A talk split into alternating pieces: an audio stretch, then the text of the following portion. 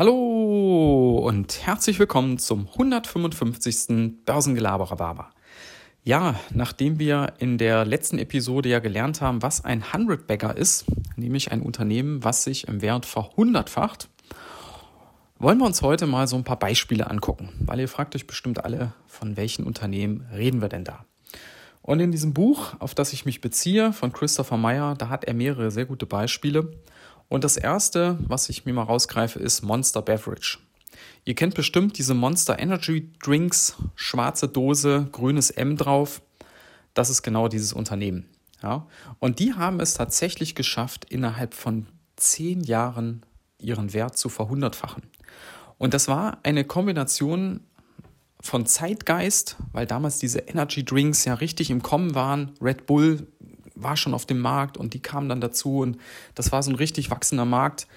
Ähm, also Zeitgeist und Marketing. Die haben wirklich ein enorm gutes Marketing gemacht, haben dieses Produkt super platziert, ähm, haben das, haben ihre Zielgruppe, die ja erstmal hauptsächlich männlich ist, wirklich gut erkannt und haben darauf auch alles zugeschnitten. Und so haben die das geschafft, ein wirklich immenses Umsatz- und Gewinnwachstum aufs Parkett zu legen. Und dementsprechend hat sich auch diese Aktie dermaßen rasant entwickelt. Ja. Ein zweites Unternehmen, was wahrscheinlich auch der ein oder andere von euch im Depot hat, ist Amazon. Ja. Amazon, das ist wirklich kurios, das hätte man zum Börsengang im Mai 97 kaufen können und dann hätte sich das Ding innerhalb von zwei Jahren verhundertfacht. Und daran seht ihr halt mal, wie sich, wie damals dieser Tech-Hype, äh, was da los war an den Börsen. Ja? Alles, was irgendwie ein Dotcom am Ende hatte, alles, was irgendwas mit Internet machte, und Amazon ist ja damals gestartet als Internet-Buchhändler, äh, das hat man nach oben gehypt ähm, ohne Ende weil man damals begonnen hat zu erkennen, welches Potenzial das Internet birgt.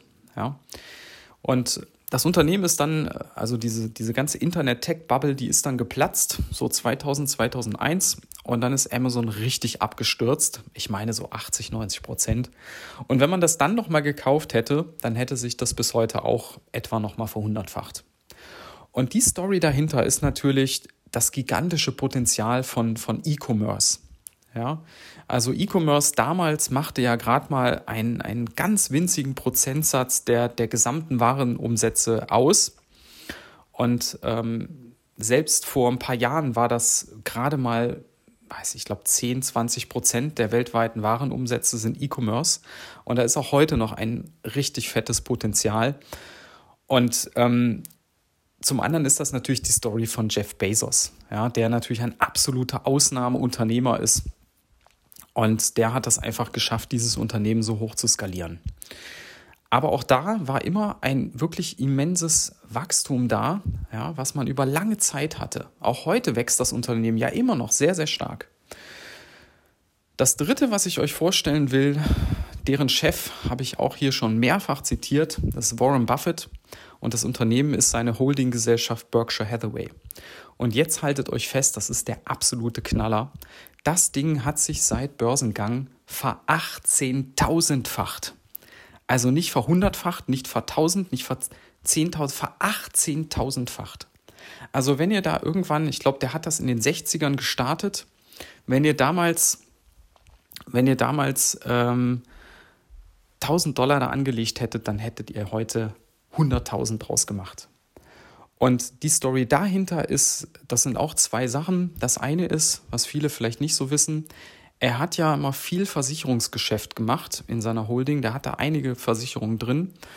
Und da hat er von Anfang an immer Prämien kassiert, ja, Versicherungsprämien, und musste das Geld ja erst auszahlen, wenn Schadensfälle eingetreten sind. Und in der Zwischenzeit konnte er mit dem Geld, mit anderer Leuts Geld so gesehen, ja, das konnte er investieren. Und das hat er sehr clever gemacht. Dafür ist er ja auch sehr bekannt, dass er unterbewertete Unternehmen finden kann und da auch auf die richtigen Pferde setzt. Und dann auch über einen längeren Zeitraum buy and hold. Ne? Und so ist das Ding groß geworden und das ist einfach wirklich dieses, ähm, dieses Other People's Money kombiniert mit seinem ja, genialen Investmentansatz. Und was alle diese Beispiele gemeinsam haben, ihr habt es vielleicht schon so rausgehört, ist tatsächlich ein langjähriges, starkes Wachstum ja, der Umsätze, vor allem der Gewinne.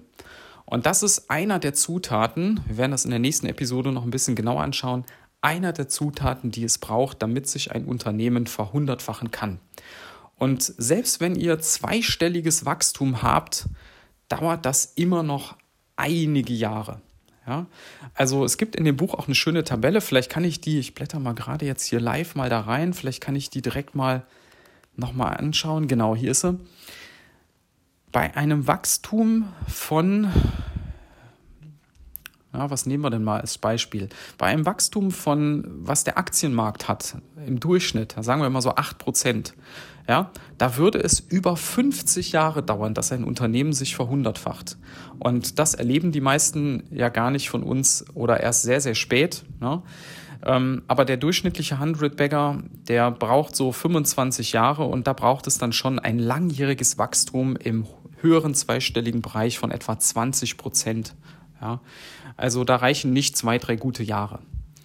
Ja, ähm, wir schauen in der nächsten Episode noch ein bisschen genauer in die Zutaten rein, bevor es dann in der letzten Episode auf so ein paar Bereiche geht, die aus meiner Sicht vielleicht Potenzial hätten, sich zu verhundertfachen. Schauen wir mal, was draus wird. In diesem Sinne wünsche ich euch für heute noch einen schönen Tag und bis dann. Ciao.